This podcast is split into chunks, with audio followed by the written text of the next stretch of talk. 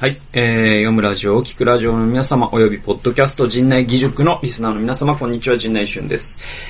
えー、今日もですね、あのー、何でもフリートーク、えー、やっていきたいと思います。あのーロングテールとは何か、今更人に聞けないロングテールとは何かという、えー、ことでですね、今日はお話ししていきたいと思います。あの、ロングテールって一回も聞いたことないよっていう人っているんでしょうかね。まあ、まあ、い、いるとは思うんですけど、あの、結構ね、あの、交換、あのー人口に感謝するというか、あの、すいません、あの、看護をあまり、べしゃりで言うのは良くないですけど、要はあの、巷で人々が、あの、口に登るねっていう話です。で、えっと、あのですね、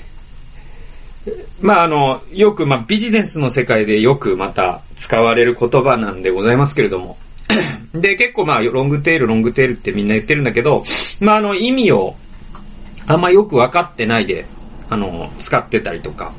あの人が使ってるのを意味がよくわかってないけど、うん、そうだよねとかって言ってみたりとか、えー、あるいはですね、今、意味はなんとなくわかってるけど、まあ、あの、厳密にどういう意味なのっていうのを、あの、説明できる人というのはあんまり多くはないんじゃないかなと、えー、思われます。で、あの、ロングテールという概念について、あの、知ろうと思うと、もうこの本を読まないと、あダメだねというか、まあ、この本を読めば逆に全部いいねっていう本があって、もうそれはね、あの、定本というか、もうこの概念の、あの、生みの親の人がいるわけです。えー、で、この本によってロングテールという言葉がビジネスの世界に使われるようになったという定本がございまして、それがですね、えー、その名もロングテールという本で、クリス・アンダーソンという人が書いています。えー、2014年に早川新書から日本では出版されています。で、えっ、ー、と、このクリス・アンダーソンという人は、あの、シェアエコノミーとか、そういった言葉の、まあ、言葉を生んだかどうかわからないんだけれども、あの、ゼロっていうね、えー、っとね、あ、フリーか。フリーっていう本を書いてるんですよ。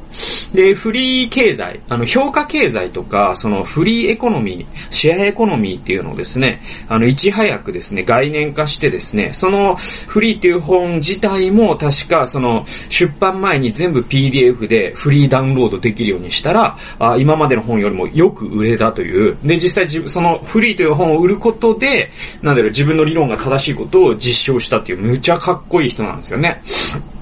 で、このクリス・アンダーソンという人がですね、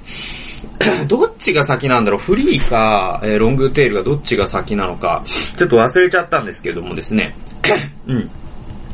あの、ロングテールという、その概念を、その一冊の本にまとめたのが、まあ、ロングテールという本です。で、僕は今日この本をベースに、えー、皆さんにロングテールとは何かというのを、まあ、なるべくわかりやすくですね、あのー、紹介していきたいなと思っております。で、えっと、ロングテールっていうのはですね、まあ、あの、僕の読書メモからちょっと読みつつ、説明を加えつつみたいな感じでいきたいと思うんですけど、まず、あの、こういうふうに僕は読書メモを残しております。えロングテールは y イコール x 分の1の関数。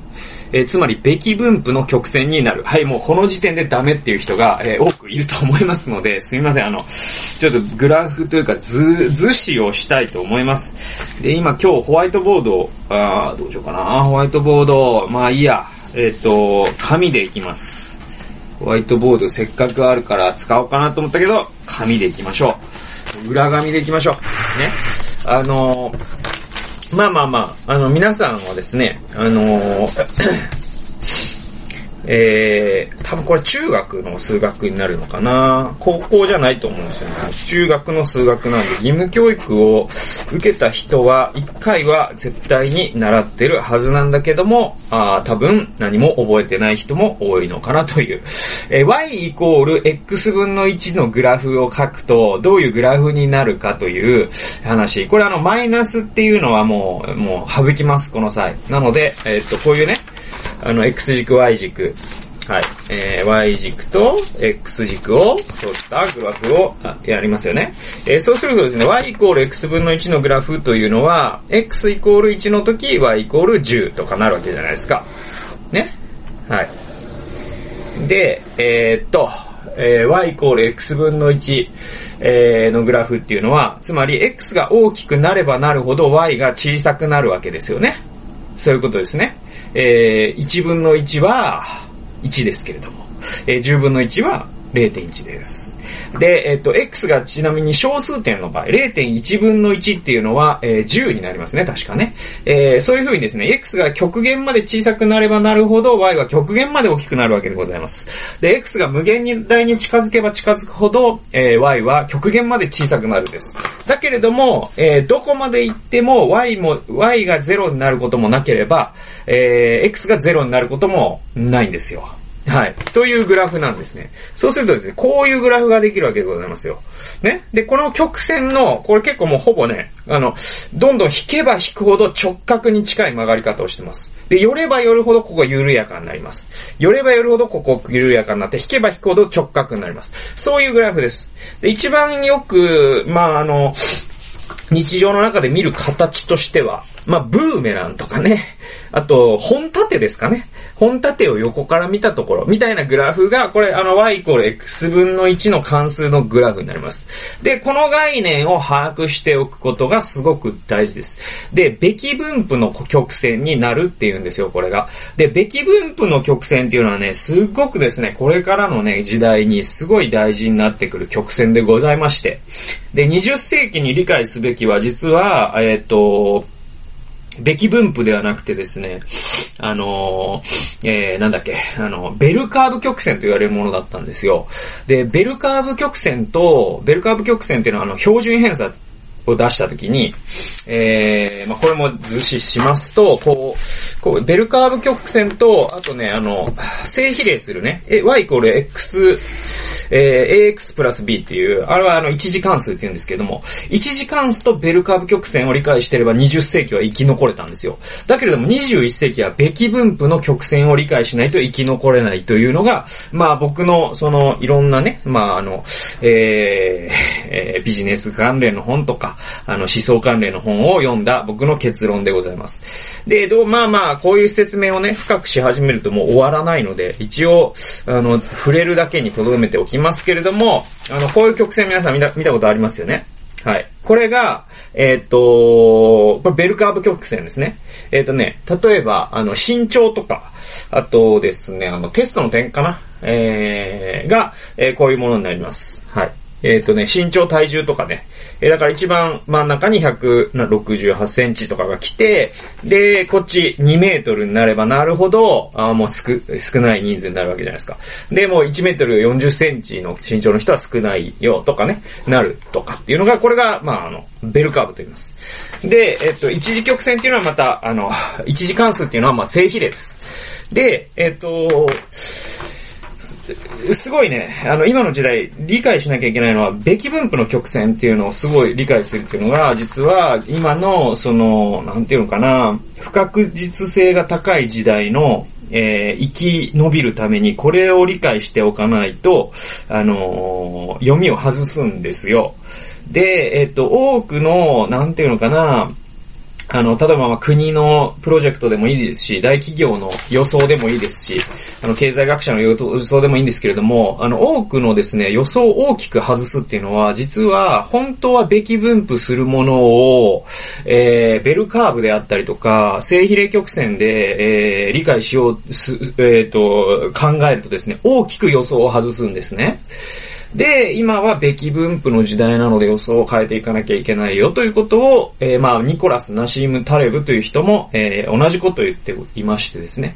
で、このべき分布の曲線っていうのが、この、えー、ロングテールを理解する、あまあ、一番基本的な図になります。えー、関数になりますので、一応これは、えー、触れておきました。はい。で、えっと、続きを読んでいきます。この世の多くの事象がこのべき法則に従う。えー P204 の表によれば100万部以上売れた書籍は10タイトルあり、100部以下売れた本は100万タイトルある。わかります？完璧なべき分布です。えっ、ー、とね、つまりこれ、あの、書籍の出版とかは完全にべき分布だよっていうのが言えるわけですよ。で、この辺にあるの何かっていうと、100万部以上売れるようなベストセラーです。村上春樹の新刊であったりとかですね、その年のベストセラー、バカの壁とかっていうのはもう、あの、すっごい売れるんですよ。これ、まあ、売れた数としましょうよと。で、これ、これが、その書籍の数としましょうよ。そうするとですね、ねこういう100万部以上売れるような本っていうのは、もう今の日本では、えー、年に1個あるかどうかですね。はい。多くても2個3個でしょう。で、えっ、と、じゃあこっちになるとどうなるかっていうと、えー、日本で今ね、年間何万、えー、っとね、忘れちゃったんだけど、確かね、8万冊とかなんですよね、年間出版されている本の数が。えー、そうするとですね、まあ、今のあの、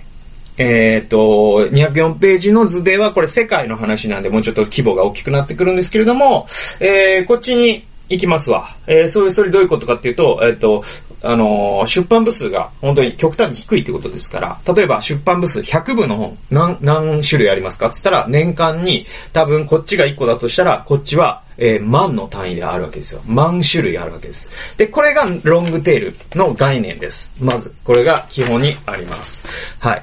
で、えっと、続いて、X が無限に大きくなっても Y は0にはなれない。これ僕がさ,、えー、さっき言ったことですね。流通のコストと、えー、生産への参入障壁がインターネットによって下がった結果、多くの消費行動がこのべき分布の振る舞いをするようになり、長い尻尾のインパクトに、えー、市場は驚き続けているという現状認識が、まあ、この本の要約になるよという僕の読書メモなんですね。えー、どういうことかというとですね、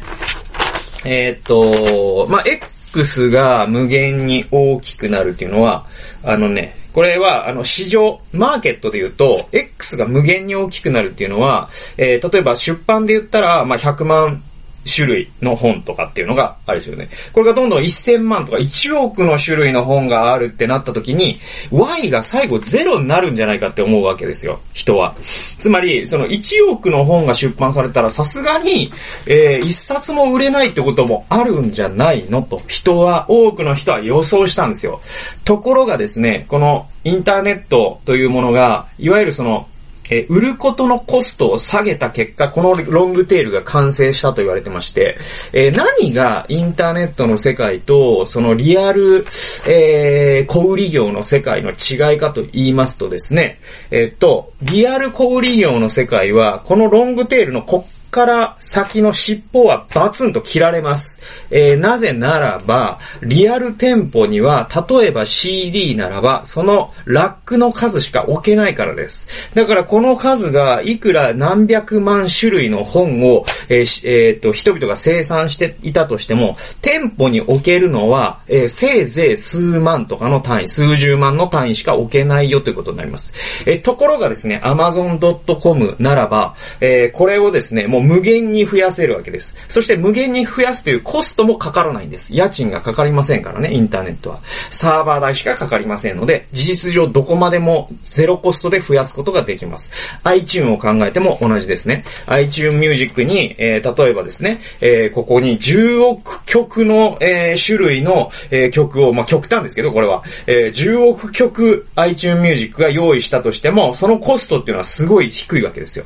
えー、ところがですね、これが、えー、っと、なんだ、タワーレコードとかだと、ここでバツンと切っとかないと、店舗が無限に大きくなってしまって、コストがかさむだけなので、えー、ここの損益分岐点のところを切らなきゃいけないんです。で、インターネットの経済になって、このロングテールが現れたことによって、人は驚くべきことに気づくんです。それは何かというと、1000万種類とかの本当に曲とかがあったら、最後はゼロっていう、えー、ゼロしか売れないことが結構起こるんじゃねえのと人は最初予想してたんです。ところが実際に起きたことは、どこまで行っても、えー、1人とか2人とかのお客さんがつくっていうことに気づくんです。そうするとですね、今まで、実は市場っていうのはですね、ここだけで儲けてたんですけども、こっちもわかります？皆さん。ここだけで儲けてたのが今までの市場というか、そのメジャーな経済シーンですわ。あの、テレビだったら大手、えー、キー局と言われる、えー、民放5局とか NHK とかがここで勝負してたんです。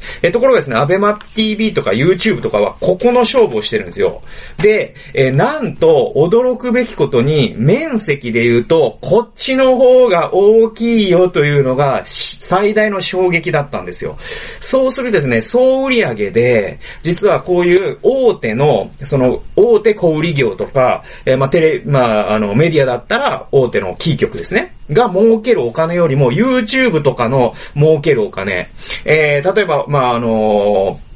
ー、洋服だったらですね、ユニクロが儲けるお金よりも、eBay とか、はい、メルカリとかが儲けるお金の方が、実は大きくなるよと最終的には。それが、まあ、ロングテールの衝撃と言われるものだったわけでございます。はい。で、えー、っとですね、ロングテールっていうのはフラクタルっていうのがあ、フラクタルであるっていう分析が面白かったんですね、僕はこの本でさらに。えー、っと、どういうことかっていうと、あの、フラクタルってね、あのー、まあ、概念として、これもまたロングテールと同じぐらいぼんやりと使われてる言葉なんですけど、フラクタルって、あの、再帰的っていう意味なんですね。構造が再帰的っていう意味なんです。で、再帰的っていうのは何かっていうと、えー、っとね、例えばね、そうだなどうしようかなあのね、えっと、まあ、自然に存在するものって結構フラクタルなものが多いんですよね。で、えっとね、あのー、なんだろうなそうですね。まあ、人体を考えると、人体っていうのは一つの個体なんですね。で、それを、さらに臓器というものが支えてますね。で、臓器というものを今度は組織が支えてて、組織というものを細胞が支えてて、細胞というものを細胞内分子が支えててっていう風に構造をどんどんどんどん細かく細かくしていくときに、その、えー、構造単位は変わるんだけれども、大きさは当然変わるんですね。えー、肉眼のレベルから顕微鏡のレベルに変わるんだけれども、起きている、その、えー、っと、模様であったりとか、その、えっ、と、その構造というか、その起きている、えー、出来事っていうのは、どのレベルでも実は同じようなことが起きてるよっていうようなことをフラクタルって言うんですよね。ちょっとわかりにくかったかなまあいいや。まあいいや、続けますわ。で、このロングテールのフラクタルってどういうことかっていうと、例えばね、ポーツ界全体を考えると、このロングテールで説明するとどうなるかっていうと、ここにね、野球、サッカー、バスケあたりが来るでしょう。で、こっちに何が来るかっていうと、カーリングとか、ね、カバディとか、あのー、まあ、日本でいうクリケットとかが来るわけじゃないですか。て、て、あの、テールにね。で、これはあの、観客の数としましょうよ。で、で、えっ、と、で、こっちがスポーツの数としましょうよ。そうすると、この観客をもう何万人も動員できるスポーツっていうのは2個とか3個に限られるんだけども、こっちのテールのスポーツの数はいっぱいあるわけですね。たくさんのスポーツがあります。ボッチャとかですね、パークゴルフとかですね、いろんなフリスビーなんとかとか、いろいろあるわけですよ。だけど、こっちのスポーツは種類が多いんだけれども、観客の数とか、プレイヤーの数っていうのは少ないよということになりますよね。で、えこっからが面白くて、あのね、これを、単位をね、今度はカーリングにするんですよ。ね。で、カーリングを微分的に拡大していくとどうなるかというと、そこもロングテロングテールになるんですよ。どういうことになるかというと、そのカーリング界で、そのトップ、えー、一番集客力や、まあ、儲ける力、お金を生み出す力が高い選手っていうのは、本当に日本で一握りしかいないわけですよね。ここに、あの、ヘッドとテールって言うんですけど、ヘッドの選手は、えー、10人とか日本でぐらいでしょう。いわゆるそのカーリング娘じゃない、な、なんか、やつあるじゃないですか。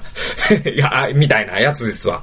あのー、北見のチームとかがあるわけですわ。でも、で、ここの裾野にはですね、もう名も知れぬカーリングクラブが日本にはいっぱいあるんですよ。これの数もこういう風になってるんです。で、スポーツ全体で見ると実はカーリング自体はテールに属するんですよ。じゃあ今度ね、野球をここに、スポーツ全体でヘッドにある野球を今度微分的に拡大していくとどうなるかというと、ここに、あの、もう、ものすごいトップスポプロスポーツ選手が、プロ野球選手がいて、こっちには、えー、なんだろうな、もうあの、そういう独立リーグであったりとか、で、草野球があったりとか、で、こっちに行けば行くほど人口が多くなると。いうような現象が起きる。だからどこまで微分しても、えー、こういう構造が終わらないよっていう話なんですね。はい。えー、3番目。えー、っとですね、これがですね、あの、超ソロ社会っていう本があって、その中で、え、僕が、あの、すごくね、あの、ロングテールの時代っていうものを理解する上で、すごくですね、補助線的にね、あの、重要な話があるんですよね。で、超ソロ社会という、えー、本の中でね、説明されていたのは、こういうことなんですよね。かつて10人が一つのものを買い求めた時代というものがあったよと。ね。えー、まあ、あの、日本のね、白物家電の三種の神器とか有名じゃないですか。みんなが、えー、洗濯機を欲しがった、テレビを欲しがったとかね、あの、あるんですよ。そういう時期が、掃除機、冷蔵庫を欲しがったっていう時期があったんですよ。ね。で、えっと、その後にどういう時代が来たかというと、10人が10種類のものを買う時代があったんですよ。えー、どういうことかっていうと、まあ、あの、一人一人みんな違う、あの、ものを欲しがると。だから、あの、車種が、あの、自分はホンダ派だとかね、自分はこの車、特定の車種が欲しいとか、まあ、価値観の多様化と言われるんですけれども、はい。で、こういう時代があったんですよ。この時代も物が売れたんですよ。えー、それはその企業がその顧客に応じて、えー、その商品の数、種類を増やすことによって売れました。だけど、今の時代というのは、それをしてもなお売れない時代と言われてます。えー、どういう意味かというと、えー、超ソロ社会でこういうことが指摘されてるんですね。今は一人が10種類を買い求める時代なんだと。ね。はい。で、えー、そうするとですね、一人が10種類ってなってくると、もうね、あの、えー、一つの商品を作っても、複数の人がそれを欲しいと思わない時代になったんです。一つの商品を作ったら、その商品をえー、欲しがるのが一人か二人だっていう時代です。はい、思い出してください。つまり、テールという市場規模が実はどんどん大きくなってるっていう時代なんですよ。えー、だから、えー、こういう時代に、えー、物が売れないっていうのは、嘆いてるっていうのは、ヘッドの人たちの嘆きなんですね。はい、ここがポイントです。えー、この人たちは、マス層というか、お、製品を作るっていうのはそういうことですから、えー、たくさん作って、たくさんの人が買うことによって利幅を得るというのが製品を作るという考え方です。でも、こっちになってくると、もはや製品ではなくてマッチングの話になってくるんですよ。ある人があるものを持ってます。えー、それを欲しい人がこの60億人の中に1人か2人ぐらいはいるでしょう。それをマッチングさせることに成功した企業が儲かるということになります。で、えっ、と、このロングテールの本の中にも紹介してます、されてますけれども、えー、eBay という企業がありますね。で、まあ今の、まあ日本で言うとメルカリですわ。だけど eBay ってちょっとメルカリと比べるのはちょっとですね、あの eBay に失礼で、eBay っていうのはもうものすごい会社です。で、え、っと、だから日本にはそもそも eBay 文化がすっごくに、アメリカと比べて15年ぐらい遅れてるんで、その、ちょっとね、比類するものがないんですけど、eBay ってすげえ会社なんですよ。そのアメリカの経済を変えたぐらいの会社で。で、え、っと、Amazon とも違うわけなんですね。で、eBay っていうのは、まあまあ、だから、日本で言うとメルカリをやってやり続けてすごい成功している企業なんですけれども、えー、このね、eBay のね、創業者のね、あの、電気のことがね、電気があって、えー、それをこのクリス・アンダーソンはロングテールの中で確か紹介してたんですけども、あのね、eBay のね、あの、創業者の人は、あのね、なんでこのビジネスが成功するって思ったかっていう、そういう瞬間があったんですって。それ何かっていうと、そのインターネットの中でフリーマーケットみたいなものができたらいいななんてことは、まあみんな考えますわ。で、僕でも思いつくぐらいですから、世界でまあまあ、40億人ぐらいの人が思いついたんじゃないですか。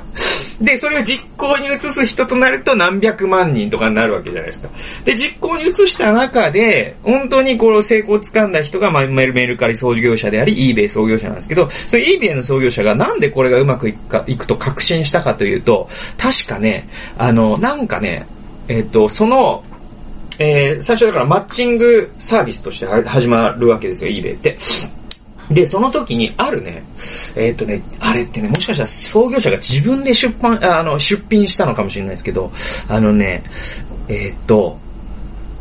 ちょっと正確じゃないかもしれないですけど、例えばですよ、こういうものですよ、あの、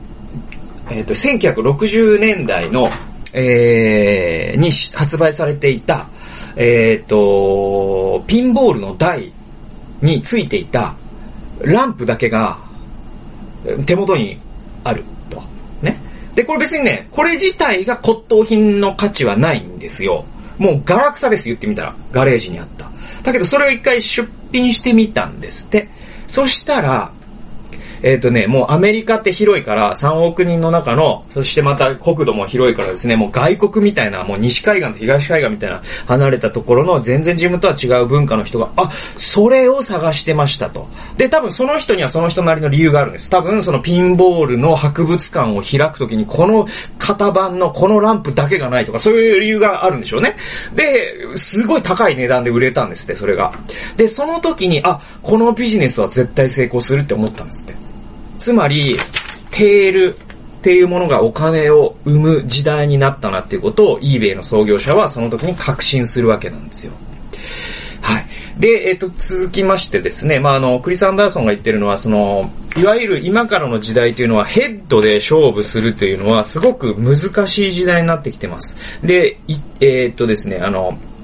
まあ、物を売る会社、そして大企業が軒並み苦しんでるのは、えー、そういう理由にあります。えー、またですね、もうあの、大手メディアというのが多分近未来に潰れる理由もそこにあります。えー、なぜなら、ロン、えヘッドの時代からロングテールがお金を稼ぐ時代にどんどんどんどん変わってきているからです。で、ちなみにこの、え YouTube 放送ももうテールですわ。はい。テールなんですよ。でもテールをやり続けるっていうのが、えー、今の時代にすごい大事だよと。そしてテールとヘッドではものづくりの動機が違うって言ってるんですよ。えー、クリス・アンダーソンはね。で、ヘッドは貨幣経済なんだと。ね。そして、へ、えテールは評価経済なんだよって言ってるんですよ。えー、こっちのヘッドの人たち、えー、お、えー、一つの商品を売って多くの人に売ろう、売ろうっていうビジネスモデル。これは、えー、貨幣経済のモデルで、えー、通用するんだと。だけど、テールで商売をしようとすると、貨幣経済の論じゃなくて、評価経済っていうですね、新しい動機、モチベーション、原理が必要になってくるんだよと。えー、そういうふうに言ってます。123ページにこう言ってるんですね。なぜ彼ら、過去、ウィキペディア編集者やアマチュア天体観測者は、え、今後の商売につもりも、あ今後の商売のにするつもりもなく、一度の報酬すら、えー、期待せずに、えー、金になるはずの仕事、過去百科事典の記事作成や天文観測などを行うのだろうか。この疑問はロングテールを理解する上でも重要だ。なぜ重要かといえば、テールの中に営利目的ではないものがたくさんあるからでもあるが、もっと大事な理由がある。この疑問からは、市場に関して僕たちが考え直すべき思い込みが浮かび上がってくるのだ。今後思い込みをなくして、ヘッドとテールではものづくりの動機が違うという事実を知らなくてはならない。一つの経済モデルが全てに当てはまるわけではないのだ。あるいは、ロングテールのヘッドは、旧来の貨幣経済で始まり、テールは非貨幣経済で終わると考えてもいい。その中間は両方が混在した状態だということです。で、えっ、ー、と、まあちょっとですね、言い回しも難しいしね、いろんな単語が出てくるんで、あの、ちょっと平たくわかりやすく説明すると、あのー、まあ、あの、今までの旧来のビジネスモデルっていうのはその貨幣経済モデルなんですね。だからお金にならないことはやらないよと。だけれども、こっちでビジネスをしようとする、すればするほど、実はお金にならないことを楽しんでやれるかどうかっていうのが致命的に大事になってきます。で、僕のこのじゃあ YouTube 放送もお金にはなりません。えで、お金にするつもりがなくてボランティアで善意でやっているという、そういう美談ではなくてですね、あの、そもそもチャンネル登録者がですね、確か1000人だか1万人だかいかないと Google の換金システムを利用できませんし、あとですね、あの、これが1万再生とかで確かですね、えっと、最大で1000円から2000円ぐらいの収入になるらしいんですけども、僕のあの YouTube 動画の再生数というのは全部合わせても1万再生いくかどうかなんで、まあ、あの、そもそもお金になってないわけです。でもじゃあなんでやり続けるのというと、えー、これからの時代は僕は評価経済になっていくからだと思っていて、で、それがいつか換金できる時が来るかもしれないし、来ないかもしれない。えー、だけれども、こういったものをテールに、えー、まずですね、誰一人か二人しか注目しないような状況であっても、テールに自分をエントリーし続けることが、その評価経済で生き残る、えー、唯一の方法なんですわ。えー、なので僕はこれをやっています。えそれは、えー、現生のお金がすぐに手に入るかどうかとは別として、この後20年、30年、40年、50年と僕がじゃあ働いていく上で、えー、今なんかやっとかなきゃいけないような気がするからでございます。はい。で、これが意味がわからないという人はもうわかる必要もありません。だけども、評価経済というのが、これから重要なキーワードになってくるということだけは申し上げておきたいと思います。で、まあ結論部分としてですね、14章のロングテールの法則っていうところに書かれている、えー、ことを紹介して終わりたいと思います。えー、大事なのは2点です。1つ、すべての商品が手に入るようにするっていうのがロングテールビジネスのすごく大切なことです。これはまああの、自分がその、えー、ロングテールのプラットフォームになろうとする場合です。で、えー、二つ目、えー、欲しい商品を見つける手助けをする。これもそうですね。自分がロングテールのプラットフォームをやろうと思うならば、すべての商品が手に入るようにすることと、欲しい商品を見つける手助けをするっていうことが、えー、まあ、あの、アマゾンとかまさにそうで、アマゾンが、えー、どこに一番リソースを費やしているかというと、実はアルゴリズムを作ることで、あのー、その人がアマゾンのえっ、と、検索バーに打った時に自分が本当に欲しいものができて、えー、一番上に出てくるかどうかで、Amazon の収益はもうガラッと変わりますから、えー、こういうことができるかどうかっていうのがすごい大事になってくるよ、と。で、じゃあそのためにすべきこと、えー、法則1から9があるんですけども、えー、皆さんはまあ Amazon にはなろうとしていないと思いますので、えー、最初のいくつかは関係ないと思いますけれども、最後の方はすごく関係があります。えー、法則1から、えー、9まで紹介します。まずですね、法則1、在庫をできるだけ集めるか消してしまう。まうえー在庫を消してしまうっていうのは eBay 方式、あるいはメルカリ方式です。メルカリとか eBay っていうのは倉庫自体を持っていません。で、顧客に仕事をしてもらう。これも、えー、メルカリや eBay がやってることですね。えー、法則さん。えー、法則2が顧客に仕事をしてもらう。えー、法則3、流通手段を増やす。法則4、消費形態を増やす。法則5、価格を変動させる。えー、これはですね、さっきのあの、ライ、ラ、ランプの話を見ればわかるように、えー、先入観で、これはガラクタだからじゃあ2円で売ろうとか考えちゃダメなんですよね。え、そういう先入観を取っ払って、これを実は、あの、すごいお金を出す人がいるかもしれないわけなんですね。はい。で、えー、法則6、えー、情報を公開する。法則7、えー、この、このあたりからが、えー、僕らにも関係ある話です。情報を公開する。法則7、えー、で、こっからの、えっ、ー、と、サブカテゴリーは、えー、支配をやめるってことなんですね。えー、第1がコストを削減する。第2がニッチに注目する。第3が支配をやめる。で、法則6からが支配をやめる。で、えー、情報を公開する。どんな商品も切り捨てない。えー、法則8、えー、市場に整理を委ねる。法則9が無料提供を行うということです。で、この4つ、最後の4つは、このロングテールというプラットフォームの中で、テールの部分で勝負をし続けて、いつか、ふとした瞬間に自分がヘッドにいるということに気づくことがあるかもしれません。えー、ヒカキンのサクセスストーリーってそうですよね。えー、彼はずっと YouTube に、その、えっ、ー、と、なんだろう、メンバー申請っていうんですかね。収益を得られるように申請し続けたんだけど、断られ続けたんですよ。でも、ある夜、えー、スーパーマリオのですね、なんかヒューマンビートボックスをやったら、えー、その動画がですね、一晩で800万再生みたいになって、それで、えっ、と、もう YouTube 側からメールが来て、まあ今のヒカキンがあるんですけども、彼はもう何年もテールの時期があるんですよ。彼の動画なんて10人ぐらいしか見てないよみたいな時期がずっとあるんですよ。だけど、こういう風に、えーー、いつか、えー、なんだろう、ヘッドにつける時期があって、これはもう確率が支配すると言われてるんですけれども、とにかくですね、あの、こういうプラットフォームで勝負をする。まあこういうまあロングテールという概念が通用するような、いわゆるそのシェアエコノミーと言われるような、えー、場所で、えー、活躍していこう、あるいはこういうところで生き残っていこうと思う人は、えー、最後の4つの法則っていうのもすごく大切で、まず自分の情報を公開するっていうのがすごい大事です。えー、秘密主義とか、その情報が、を隠すことが富を生むっていう考え方は、実は20世紀の考え方で、公開すればするほど儲かるようになります。で、どんな商品も切り捨てない。これも大事で、自分の持ってるコンテンツの中で、これって世間には響かないんじゃないかみたいなことっていっぱいあります。だけど、やってみることが大事で、実は、えー、こんなにも、たくさんの、こんなニッチなことを求めているいる人がいるんだということに我々は驚かされるのが、えー、ロングセール、えー、ロングテールの世界です。で、市場に整理を委ねる。最後に無料提供を行う。えー、これはすごく大切なことですと言っています。で、え、こういう世界でなんで無料提供を行うことが大事かというと、そもそもこの無料提供というものを行わなければ見つけてすらもらえないからです。つまり市場にいないのと同じです。で、市場にいないということは、え、誰にも価値を還元できていないということなので、まずエントリーをするということが大事で、エントリーの最初は無料提供というところから始まります。その無料の試作品を市場に出していって、その結果プレミアをつけたような商品が売れるようになるかもしれないし、ならないかもしれないと。えそういう風に勝負していかなきゃいけないんで、まあ、あの、簡単な時代ではありません。厳しい時代です。だけれども我々はこういう、えゲームのルールが変わった世界で生き残っていかなければならないのは間違いないと。というような感じで、ロングテールという話,、えー、話についてもう30分以上語ってしまいましたけれども、えー、本日の動画をご視聴及びポッドキャストお聞きくださりありがとうございました。面白かったという方は、えー、高評価ボタン、